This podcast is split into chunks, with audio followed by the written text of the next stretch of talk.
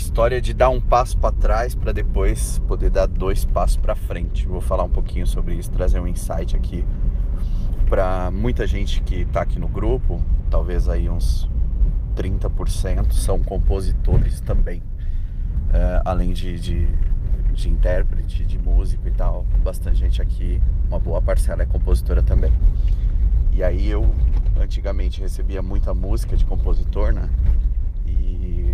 Quando eu montava repertório lá atrás, né? Hoje eu não, não recebo mais, eu inclusive eu peço até para nem me mandar, porque não tenho como, como analisar e tal. Mas quando eu ouvia, eu via gente tentando vender música, sendo que dava para perceber que a música não era boa ou a guia era ruim, às vezes até a, a letra era interessante tal, o refrão legal, mas não estava pronta, não estava num, num, nível legal para chamar a atenção de quem está recebendo para se interessar a comprar uma música, né?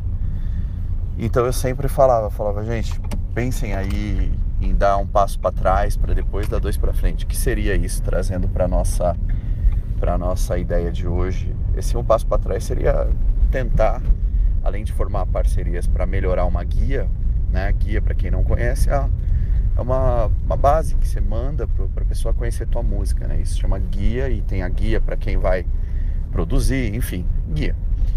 E podia for, formar alguma parceria com alguém que cantasse melhor, para ter uma guia melhor. Podia.